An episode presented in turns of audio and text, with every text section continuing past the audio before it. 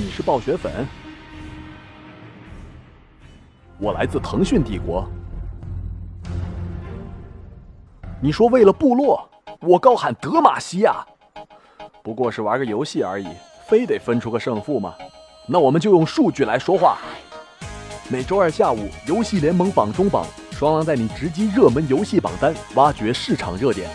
榜中榜，GameStar and NotStar Big。欢迎收听游戏联盟榜中榜，我是双狼。今天是九月十五号，星期二。呃，大家都知道啊，在上周呢，英雄联盟开展了战斗之夜的活动。简单的说，就是在活动当天，只要赢得一场比赛的胜利，或者保证晚上二十一点在线，即可获得一个永久免费的珍贵皮肤。虽然老夫我啊已经不打职业很多年了，还是打开了我尘封已久的最强王者账号，想赢个皮肤玩玩。那时候啊是早上的九点，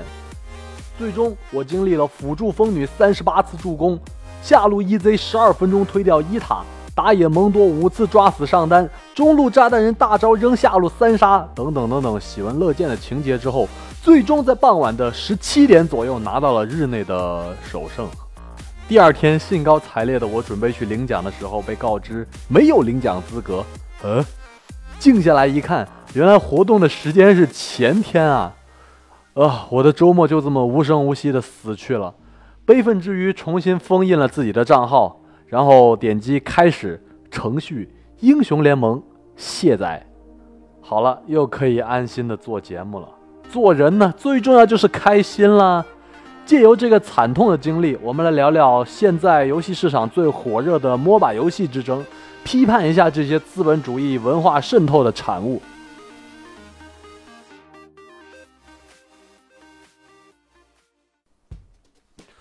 双狼，我还记得呀，自打开始玩网络游戏，最火的游戏类型应该是角色扮演类。从石器时代、传奇、魔力宝贝、奇迹 MU 到后来的剑三、完美世界、魔兽世界，啊，这一类型的游戏呢，给我们展现了一个又一个气度恢宏的史诗世界。我们活在一个买一把菜刀都要实名登记的社会，活在一个没有元素魔法波动的位面。生活在节奏非常快的北上广，没有机会去领略沙巴克和奥格瑞玛的雄浑壮阔，而游戏给我们提供了一个体验不一样人生的机会。角色扮演游戏最重要的呢，就是代入感，享受探索世界的那种乐趣，征服强大敌人的快感。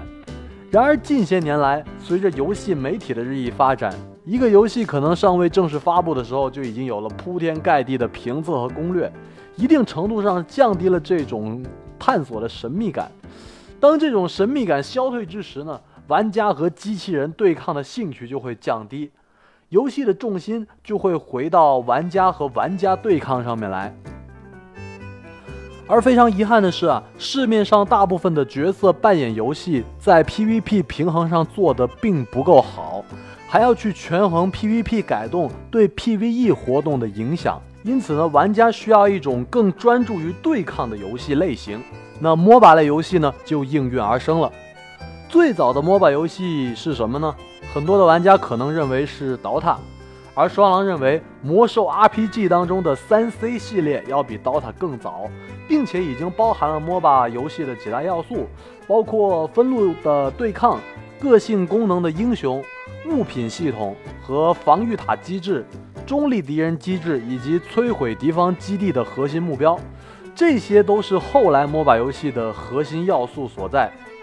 遗憾的是，由于游戏引擎的落后以及赛事推广缺乏组织，魔兽 RPG 已经逐步的走向了没落。那到现在啊，抛去超神英雄、三百英雄，呃，还有英雄三国等等二线的产品，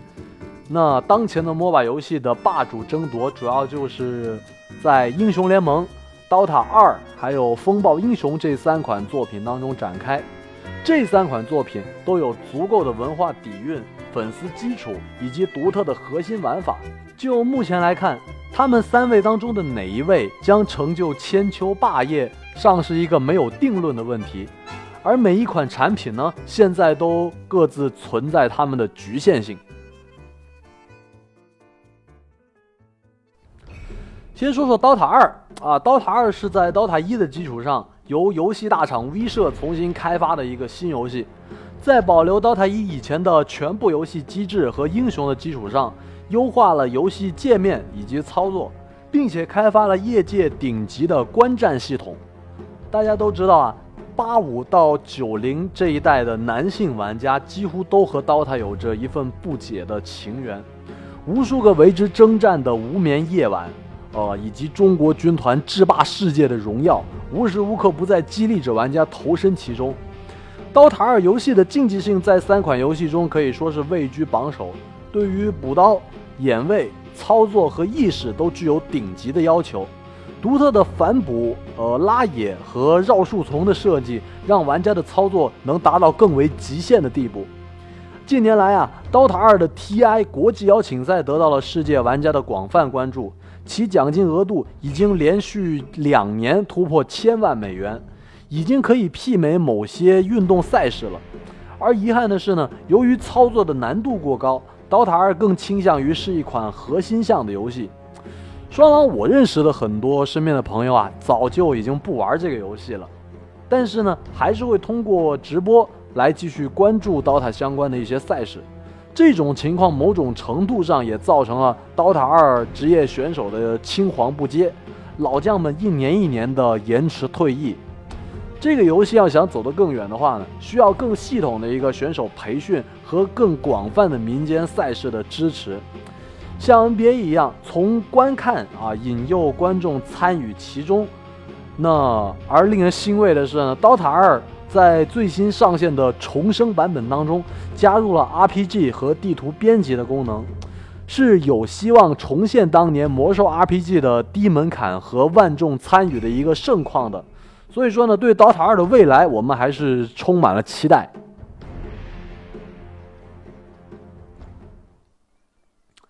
再说到英雄联盟，英雄联盟是目前受关注度最广的竞技网游。最早在零九年发布的时候，呃，打出了一个口号，那就是“刀塔原班人马”啊，以此来吸引玩家。由于运营商腾讯的强大实力和影响，英雄联盟在近年来的热度登顶几乎是毫无悬念的。试想，有多少个运营商能像腾讯这样子，为了掌握一款游戏，去直接收购掉开发公司呢？在保留了 DOTA 的分路地图的基础上，英雄联盟还引进了法强啊、冷却时间等等 DOTA 没有的平衡数值，并专门对游戏角色进行了 ADC 啊、打野的这样的一个分工分类。和 DOTA 相比呢，英雄联盟取消了反补的设定。一定程度上降低了操作的门槛，而确定的分路和定位也让每个玩家更清楚自己应当做些什么。总结来说呢，英雄联盟的入门门槛比起刀塔来说要更低一些，妹子也能玩啊，简直好顶赞。腾讯的运营和赛事组织做的也非常不错，英雄联盟目前的生态圈啊，整个是运行的非常好的。然而腾讯老大哥的黑手伸的有时候还。还是太长了一点，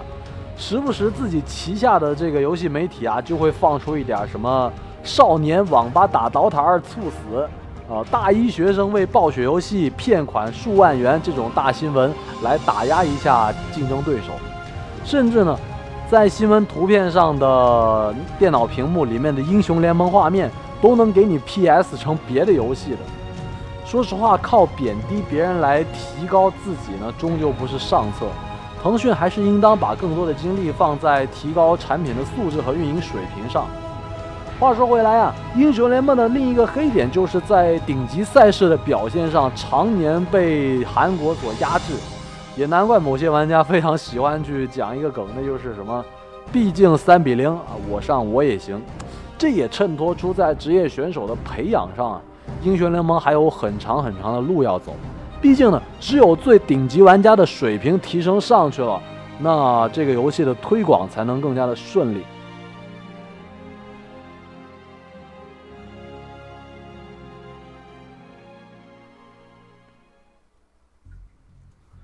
最后说到风暴英雄，风暴英雄的前身是暴雪的 MOBA 项目《暴雪全明星》的进化版本，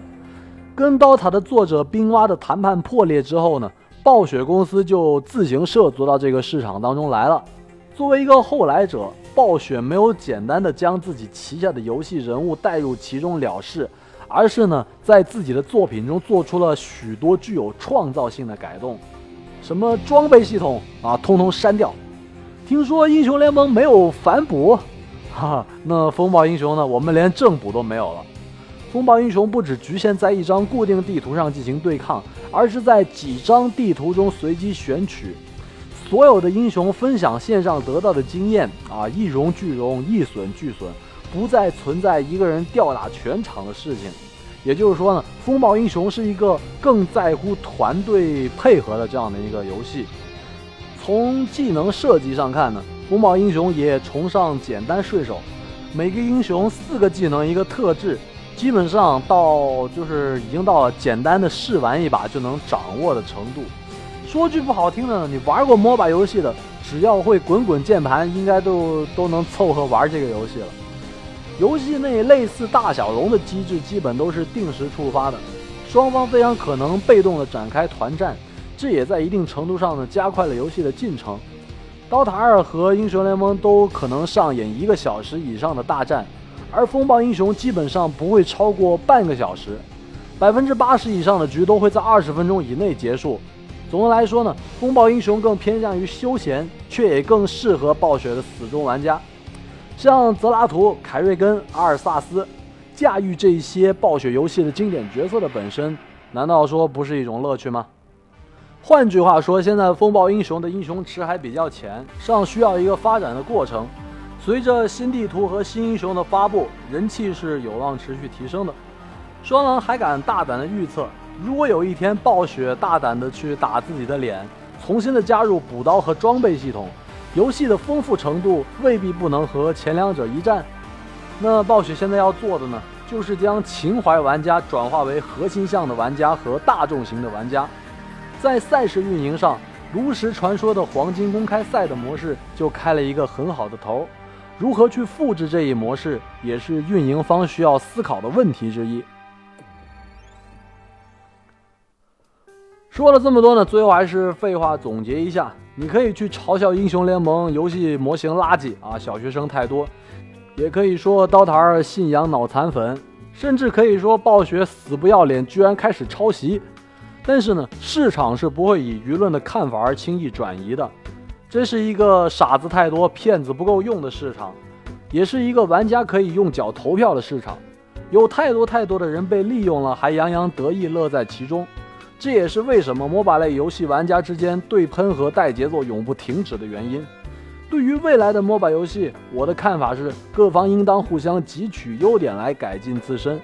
比如说，《刀塔二》的观战系统对赛事转播非常的友好，值得推崇。英雄联盟的玩家基数和影响力很大，时常跨界合作的商业模式做得非常成功，活动开展的也非常丰富。那至于风暴英雄呢？呃，也许我可以说文化底蕴堆积的不错，腾讯和 V 社也许可以考虑反向的去开发一个英雄世界或者刀塔世界，让自己的英雄故事不那么苍白。